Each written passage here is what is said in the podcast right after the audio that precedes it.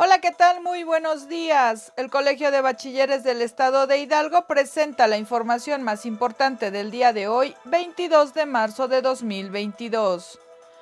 La Secretaría de Salud Federal reportó que en Hidalgo en las últimas 24 horas se registraron 34 casos positivos de COVID-19 y una defunción a consecuencia de esta enfermedad respiratoria.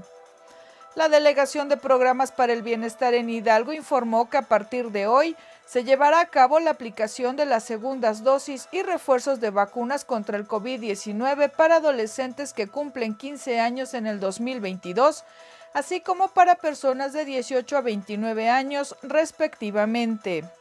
Este lunes se llevó a cabo la inauguración del Aeropuerto Internacional Felipe Ángeles, ubicado en la zona de Santa Lucía, Estado de México.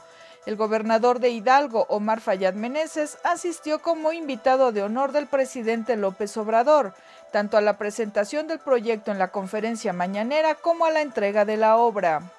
El gobernador del estado, Omar Fayad Meneses, confió que si los recursos en el futuro así lo permiten, se tenga la posibilidad de contar con un tren de la ciudad de Pachuca al aeropuerto, planteamiento que hizo su administración al gobierno federal desde 2019.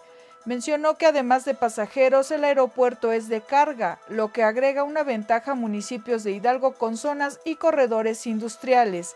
Este aeropuerto va a transformar la vida de los hidalguenses, afirma Fayad Meneses. Una persona con destino al Aeropuerto Internacional Felipe Ángeles que salga de Pachuca con esta dirección tardará en este recorrido de 35 a 40 minutos sin tráfico vial y sin accidentes viales con un costo aproximado de 200 pesos en autobús saliendo de la central camionera. El aeropuerto es funcional, afirman usuarios del mismo. Implementará Prepa en línea CEP mejoras en servicio para su comunidad educativa. Se abrirán periodos de registro mensuales para el ingreso de más de 90 mil posibles nuevos estudiantes. Aumentará a 1.600 el número de aulas virtuales que se mantendrán abiertas en promedio semanalmente y con su correo electrónico cada alumno tendrá acceso a las herramientas informativas. Juntos Hacemos Historia registra Julio Menchaca Salazar como candidato a la gubernatura de Hidalgo ante el Instituto Estatal Electoral. Por violencia política de género, el Partido Revolucionario Institucional denunciará a Morena y su candidato a la gubernatura de Hidalgo ante la Fiscalía General de la República y el Instituto Nacional Electoral luego de la propaganda machista difundida a través de diversos medios de comunicación.